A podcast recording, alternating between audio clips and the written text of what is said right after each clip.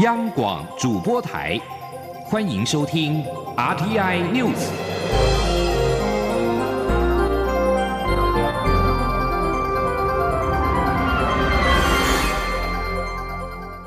听众朋友您好，欢迎收听这节央广主播台提供给您的 RTI News，我是张顺祥。在俗称武汉肺炎 （COVID-19） 疫情全球大流行，尽管台湾疫情控制得当。但中央流行疫情指挥中心近期也发布了社交安全距离的规范，避免人群群聚感染。由于五月申报综合所得税的时间即将到来，财政部长苏建荣今天在立法院的财政委员会备询的时候表示，已经获得行政院同意，今年的综所税跟营业所得税申报期间将会延长一个月到六月底。这也是财政部首度将报税的季节延长一个月。财政部长苏建荣说：“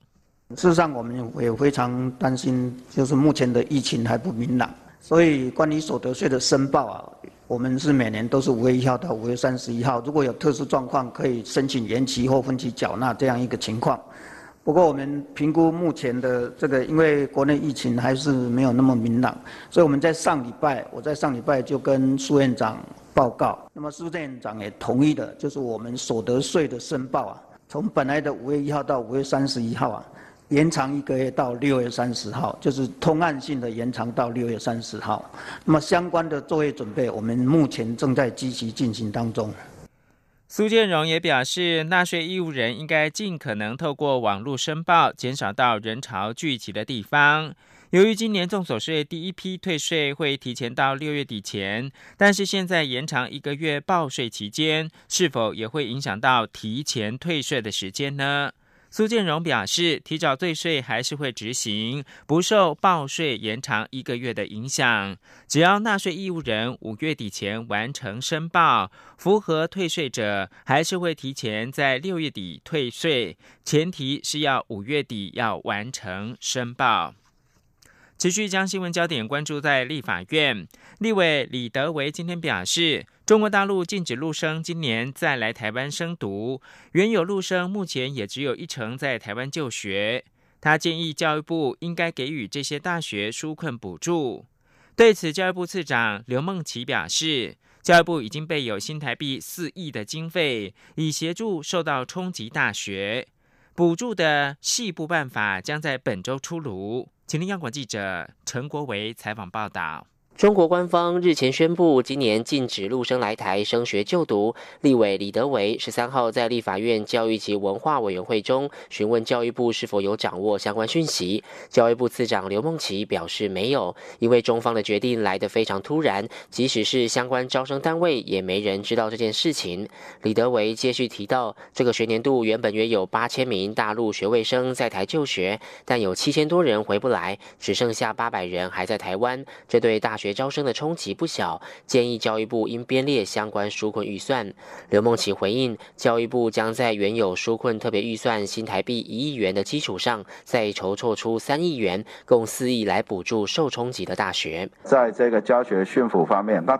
当他们在目这部分财务有冲击的时候，我们就予以协助。目前是主要是针对高教跟技职方面，这个相关的细部办法应该就这礼拜会出来。教育及文化委员会这次邀请教育部针对疫情冲击下为升学、为就业青少年的关怀辅助措施进行专题报告。立委林奕华在咨询时提到，去年二十二到二十四岁青年的失业率是百分之十三点零五，今年受疫情影响可能会超过百分之十四。现在一年有二十五万人申办就学贷款，等于还没出社会就负债。建议教育部能将毕业一年后开始计息还款的规定再延长一年。对此，刘梦琪表示，教育部将会积极评估。中央广播电台记者陈国伟台北采访报道。法治焦点，大法官日前在宪法法庭就刑法的通奸罪是否除罪化进行了言辞的辩论，其中刑事诉讼法第两百三十九条但书是否应该废除也成为焦点。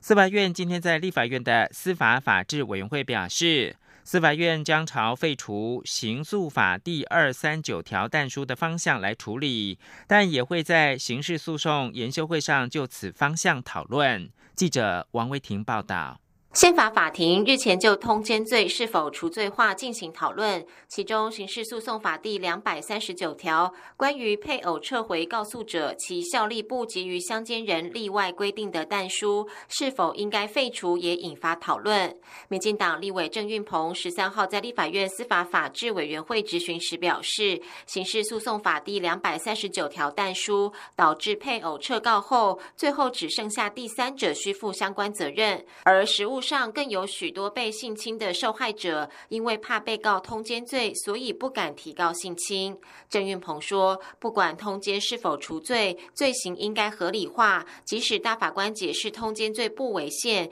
刑事诉讼法第两百三十九条但书仍应该废除，并不会影响刑法第两百三十九条通奸罪的刑事责任。对此，法务部长蔡清祥表示，会与司法院讨论。司法院秘书长林辉煌则说，持开放态度。这一部分因为实刑事诉讼法是司法院主管了哈，这一部分要不要拿掉？我们会司法院一起再来讨论。秘书长，你的态度怎么样？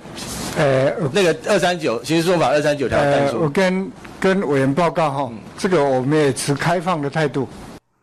司法院刑事厅长彭信明表示，刑事厅在宪法法庭言辞辩论上表示，应该要朝符合司法改革国事会议结论的方向，也就是朝废除刑事诉讼法第两百三十九条但书的方向处理。未来刑事诉讼研修会也会朝这个方向进行讨论。中央广播电台记者王威婷采访报道。立法院的内政委员会今天是审查跟踪骚扰防治法草案，内政部长徐国勇提出了多项草案的争点，包括了没有赋予警察调查权，不应该由警察来认定病态行为，以及跟骚样态没有明确化，还有警察的量能不足等问题。他并且表示，将指示警政署在半年内提出修法版本。央广记者刘品希采访报道。立法院去年审查跟踪骚扰防治法草案，在朝野协商时，警政署以草案与其他法律重叠、案件量大、恐排挤治安维护工作为由，恳请暂不推动。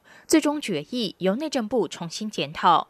立法院内政委员会十三号再次排审此案，内政部长徐国勇表示，跟骚法利益良善，他也赞成立法，但法案有诸多需要再讨论衡量之处。徐国勇指出。跟骚太阳必须明确化，而且警察并非医师与心理师，病态行为不该由警察认定，否则可能会有侵害人权之余。此外，一旦专法通过，警力能否负荷也是一大问题。被害人通常都是向地方派出所报案，因此必须安排七万多名基层警察进行调查训练，以免执法时产生不必要的纷扰。另一方面，也必须考虑跨机关协调合作问题。立法未赋予警察调查权限，电信机关恐怕不愿意提供通讯资料。禁制处分则需透过法院裁定核发，因此也必须跟司法院讨论。民进党立委审发会质询时，要求内政部应该提出修法版本。对此，徐国勇说，他会要求警政署越快越好，希望在半年内提出草案。他说。那你们的法案什么时候提出来？时程？不，这个东西哦，我已经跟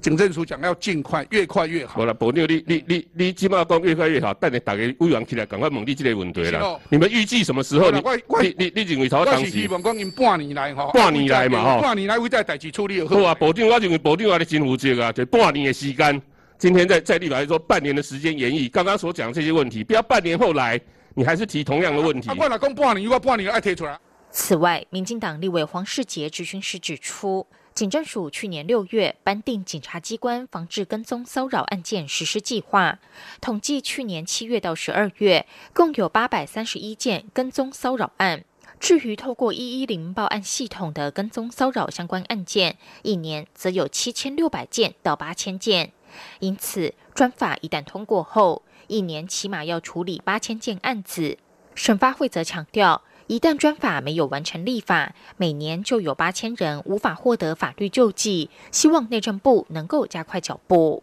央广记者刘聘熙在台北的采访报道：外交部将推动第二波的口罩援外行动，对象涵盖新南向政策的重要伙伴。其中，在新加坡的部分，外交部发言人欧江安今天上午表示，援外行动宣布之后，我方跟新国相关单位进行讨论，新加坡方面初步回应正面，目前仍持续积极的协调当中，有具体的结果就会对外说明。记者王兆坤的采访报道。外交部在九号宣布将展开第二波国际人道援助行动。在捐赠医疗口罩支援北欧、中东欧地区的欧盟会员国、拉美地区国家、新南向政策目标国家等受疫情严重影响的国家，外交部发言人欧江安表示，新加坡是台湾的重要国际友人，在各项双边议题上密切合作，人民往来也极为密切，援赠事宜双方正在协调。他说，政府宣布第二波的口罩援外的国际行动之后。我们也跟新加坡的相关的单位进行讨论，新加坡方面初步回应是正面的，而双方也在持续的积极协调当中。如果具体的结果，我们会对外说明。欧江安强调，台新关系长远深厚，不论政府或民间的关系都很密切，两国政府间将基于此长久情谊，持续深化关系，而两国间的双边政策也将持续以政府发言为主。不会受到任何个人发言影响，同时也要呼吁国人珍惜台新两国得来不易的情谊。中央广播电台记者王兆坤台北采访报道。而在国际间，美国的食品及药物管理署的局长哈恩十二号表示，川普政府目标锁定全美国五月一号解除居家隔离措施，但他提醒，现在确定是否能够达成目标为时尚早。哈恩接受美国广播公司电视节目本周访问时说：“决定何时解除封城才安全，仍需考量许多的因素。美国 COVID-19 疫情严峻，确诊人数超过了五十三万例，但美国总统川普仍然是希望赶快的重启经济。”石油输出国家组织 OPEC，俄罗斯跟其他产油国十二号达成协议，同意在五月到六月期间每天减产九百七十万桶的原油，以稳定受到俗称武汉肺炎的二零一九冠状病毒疾病 COVID-19 疫情的冲击，导致供给过剩的低迷油价。科威特的石油部长法德在推特宣布，达成历史性的协议，从五月一号开始。OPEC Plus 成员国每天会减产将近一千万桶，产油国前所未见的减少全球石油供应百分之二十，支撑油价。美国总统川普赞扬这项协议，认为这将拯救美国能源产业的就业，也感谢俄罗斯总统普廷跟萨尔曼国王对这项协议的推动。这项大量减产协议有助降低石油的库存，并且提高油价。伊朗总统鲁哈尼十二号表示，伊朗已经赢得了官司，取回了美国在卢森堡扣住的十六亿美元的资产。从美国总统川普在二零一八年上任以来，美伊关系持续恶化。川普退出了二零一五年伊朗核子协议，并且恢复制裁。美伊的另一项争议是。纽约法院在二零一二年裁定，伊朗必须因为九一一恐怖攻击事件赔偿美国七十亿美元，理由是伊朗曾经协助盖达组织允许战士进入到伊朗。伊朗否认指控，并拒绝付款。鲁哈尼十二号在一项透过电视转播的内阁会议当中表示，经过几个月的奋斗，取得了胜利。从美国的手中取回被扣住的十六亿美元的资产。以上新闻由张顺祥编辑播报。疫情的广告之后，欢迎您继续收听央广午间新闻。我是内政部次长陈宗彦。因应武汉肺炎疫情，降低社区感染的风险，请民众避免出席展览会、体育竞赛、演唱会等近距离接触的社交活动。人与人之间的距离，在室内应保持一点五公尺，室外应保持一公尺的距离。处于拥挤密闭的场所，应佩戴口罩。在防疫期间，务必遵守中央流行疫情指挥中心制定的社交距离，以避免社区感染与传播的机会。由政府请安心资讯由机关署提。公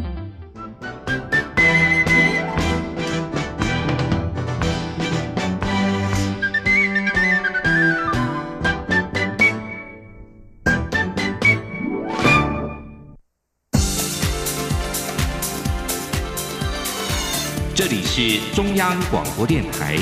台湾之音，欢迎继续收听新闻。各位好，我是主播王玉伟，欢迎继续收听新闻。因应武汉肺炎 （COVID-19） 疫情冲击，交通部针对遭受重创的观光业以及交通运输业，寄出救急纾困措施。其中外界关切的薪资补助等救命钱，交通部政务次长黄玉玲今天在立法院受访时表示，本周即可开放申领。前天记者吴丽君的采访报道。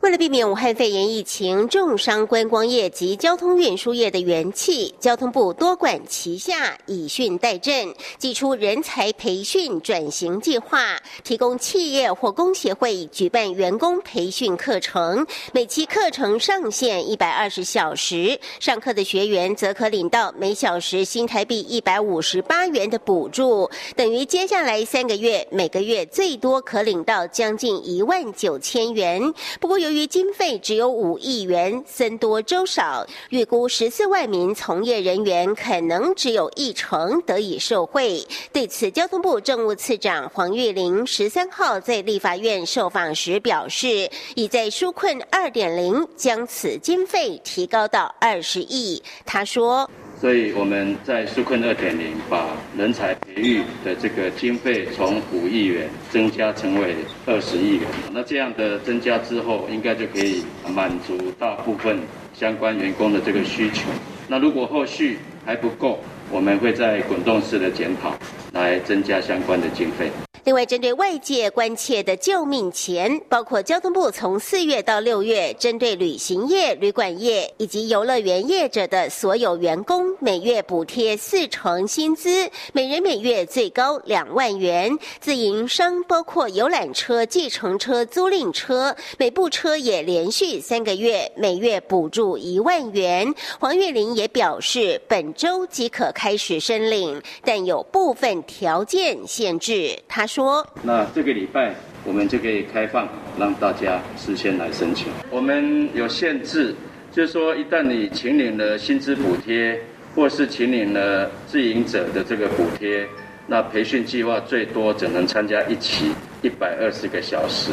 请领一万八千九百六十元。至于观光巴士的纾困，则比照游览车司机每个月一万，最多可领三万元。其中机场线由于运量减少超过九成，因此将优先纾困。对于导游及领队请领纾困的资格，则需确认是否以此为生。目前交通部已与相关工协会经过多次协商，最近就会定案。原则上将以近两年内需领团或带团一定数量以上才有资格请领。中央广播电台记者吴丽君在台北采访报道。而疫情冲击持续扩大，全国中小企业总会呼吁政府调降营业税至百分之三，挽救濒临停摆的消费市场。对此，国民党立委曾明宗表示赞同，并主张在纾困条例修法中，针对受疫情冲击的产业调降营业税。不过，民进党立委郭国文以及江永昌态度则持保留，认为降税牵涉到修法与财政纪律，姿势体大，不如直接以现金纾困或其他措施更为有效。青年记者刘玉秋的采访报道。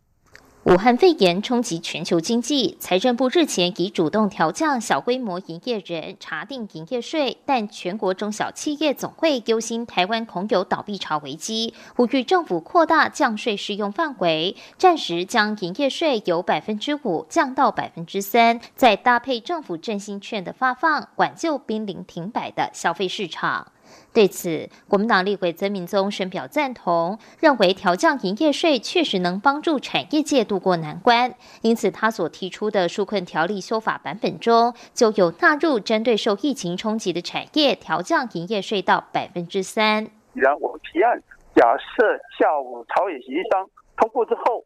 那明天完成三读就可以实施啊，没有所谓缓不积极的问题，因为它是暂时性的，所以是修在纾困条例。这个我也是呼应整个产业界的需求，提出来这么一个提案。不过，民进党立委郭国文则对调降营业税态度保留。他表示，现金流对于观光或是一般内需产业的影响最大，用现金纾困会比降税的效果更为快速且有效。且台湾的营业税比起其他各国不算很高，营业税调降了会影响统筹分配款，恐怕会让地方财政雪上加霜，问题会更复杂。因此，他主张采取现金纾困教诲事宜。我还是比较倾向于说呢，应该要把这一个纾困的既有的方法哈加速啊从宽，然后另外呢，对于现金纾困的对象呢，应该把它那个瞄准，然后及时。那这样我是觉得对产业的帮助会比较大。民进党立委江永昌也认为，明年缴今年的所得降税的效果无法立即显现，不如直接采取补助或是其他政策协助较能救急。且特别条例排除预算法、公债法的限制，但并未授权财政部可排除相关税法的法律限制。若要降税，就必须提出所得税法、营业税法等相关修正案，姿势体大，还必须再考量。中广电台记者刘秋采访报道。继续关注国内的防疫措施。中央流行疫情指挥中心日前宣布，民众搭乘大众捷运进入市场、夜市都必须要佩戴口罩。交通部也要求邮局比照办理。至于银行是否也要跟进？金管会主委顾立雄今天在立法院财委会备询时表示，会参考邮局的做法，将等今天银行工会开会讨论之后进一步决定。顾立雄说：“我们来看银行工会今天讨论决议，那我们也参考这个交邮局的这一个现在的做法，我们来征询 CDC 的意见，这样子。”郭立雄也表示，目前民众只要进入银行，都会被要求量体温和建议戴上口罩。而目前的争议是，如果民众坚持不戴口罩，是否就不让他进入？目前银行确实也没有这样的要求。由于银行工会今天会讨论相关议题，因此将会是讨论内容，并参考邮局的做法，征询指挥中心的意见之后，进一步做出决定。而口罩在台湾算是相对容易取得，但是在贫穷国家当中的弱势家庭并没有足够的资源可以防疫。家福基金会社会资源处处长林秀凤今天表示，各国都受到疫情的影响，有些国家防疫口罩是坐地起价，为此他们就在地取材，协助个案家庭制作布口罩，做好基本防护。也希望让世界可以看见台湾 is helping，台湾正在帮忙。今天记者肖兆平的采访报道。COVID-19 武汉肺炎全球肆虐，而呼吁处在贫穷弱势处境的家庭做好防疫，不免为难，因为他们连最基本的干净用水、口罩等防疫物资都不一定足够。投入国外认养贫困儿童已经有三十多年的台湾儿童及家庭扶助基金会，不因为疫情而中断服务。反而在各国管控防疫物资下，透过就地取材方式，指导弱势家庭做好防护。家福社会资源处处长林秀凤十三号就以石瓦地米为例，先前跟台湾驻地医疗团与大使馆合购五千片防疫口罩，结果中途被厂商扣住，还坐地起价，一片口罩要价一百三十六块台币，最后只好放弃这批口罩。当地家福社工就换个方式做防疫，指导个案制作布口罩。他说：进来在大楼到货之后，哎，竟然是要。一百三十六块，后来我们就诶都不要了，因为医疗团他们没有办法认这个价钱，我们也不要了。那后来最近最后来我们想说，哎怎么办？那当地有人就是摆那种不是医疗医疗用的口罩，还可以怎么样零星。后来我们想说，那干脆我们就用当地取材，教我们的的个案家庭来缝。来来做布口罩。除了在物资缺乏的非洲国家指导防疫，温饱更是基本的生存问题。林秀凤表示，史瓦蒂尼在三月底禁止二十人以上的集会，所以家福部分社区厨房被迫关闭，但还是透过物资发放方式，让孩子可以带食材回家煮。没有关闭的社区厨房，则是改做便当，避免社区群聚用餐。他说比较有益处，因为因为就是有先关闭，但是只要这边 OK，我们就马上会复原做这件事情。因为吃饭对来讲来讲很重要，因为他其实一天就来吃这一餐，他就住好远哦，原来走四个小时，天哪，他都不来吃。他在家里他就饿着了。家福坦言，各国陆续祭出防疫禁令，许多驻地社工也因此无法返回台湾，只能在有限资源下持续服务，工作相对更加辛苦。因此，他们希望社会给予鼓励，让援助弱势的资源能不受疫情而受到影响，让世界看见台湾 is helping。中央广播电台记者肖兆平采访报道。关注政坛动态。高雄市长韩国瑜日前委任律师到台北高等行政法院，针对罢韩案申请暂停执行。罢韩团体今天也到北高行政法院递状申请参与诉讼。他们指出，参与联署的五十六万高雄市民是此案的直接利害关系人，因此他们申请参与诉讼，要保障所有高雄市民在宪法上保障的罢免权。前天记者欧阳梦平的采访报道。针对高雄市长韩国瑜罢免案，高雄市选委会四月七号宣布第二阶段联署过关，但韩国瑜认为罢韩团体在他上任不满一年便发动罢免联署，违反选罢法第七十五条的规定，因此委托律师到台北高等行政法院递状申请停止执行。发动罢韩的公民团体，则由法定领衔人陈冠荣、WeQ 发起人尹力、激进新闻舆情部副主任张博洋委任律师高荣志，十三号上午也到台北高等行政法院递状申请参与诉讼。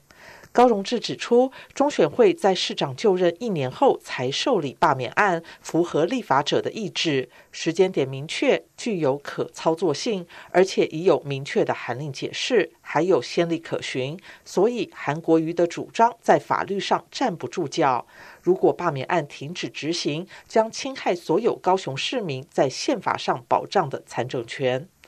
法定领先人陈冠荣则表示，韩国瑜与国民党联手申请停止执行，是史上首次有政党针对人民的提案提出法律诉讼，意图利用法律暂停即将公布的确定成案、即将宣布的成案日期以及正式投票三个非常重要的罢免程序。他并指出，参与联署的五十六万高雄市民才是此案的直接利害关系人，因此他们决定化被动为主动，代表所有罢免权人申请参与诉讼。他说：“表面上国民党是利用法律玩弄法律对抗中选会，实质上他却是利用法律赤裸裸的威胁五十六万参与联署的高雄市民。五十六万高雄市民才是此案的直接利害关系人。”因此，我们罢汉团体在这边，我们委托高荣志律师，由我本人代表，直接参与这个韩国瑜提出的行政诉讼。我们要在法庭里面捍卫我们五十六万高雄人的，呃，这个宪法赋予我们的罢免权利。三人也表示，韩国瑜与国民党提出的暂停罢韩诉讼，已经对高雄市民造成二度伤害，而且韩国瑜有很多时间点可以申请暂停执行，却等到即将宣布罢免投票日期时才发动法律战，显见选罢法第七十五条一直是韩国瑜的政治工具。中央广播电台记者欧阳梦平在台北采访报道。继续关心国际消息。教宗方济各十二号从空荡荡的梵蒂冈，对着被封锁的世界，史无前例的以线上直播的方式传递复活节的讯息，为成千上万武汉肺炎 （COVID-19） 的受害者祈祷。教宗在圣伯多禄大教堂大殿当中，在现场只有少数神父和一个小型唱诗班的仪式当中，发表了复活节谈话。方济各表示，对很多人来说，这是个孤独的复活节。这场疫情带来哀痛与艰难，包含了肉体的受苦以及经济困顿。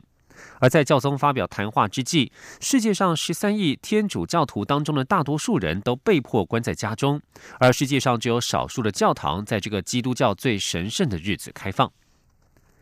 体育消息。受到武汉肺炎 （COVID-19） 疫情的影响，美国职篮 NBA 重新开打的时间悬而未决。但据报，一旦复赛日期确定，联盟已经有二十五天计划来帮助球员回到比赛状态，这当中可能包含十四天的训练营。NBA 在三月十一号宣布暂停例行赛，总裁席佛先前表示，联盟至少在五月一号之前不会对复赛的时程做出任何决定。在比赛全面暂停之前，NBA 本季例行赛原本还有大约一个月的比赛。西佛坦言，二零二一、二零二零到二零二一年的赛季开打时间将会受到影响。以上新闻由王玉伟编辑播报，这里是中央广播电台台湾之音。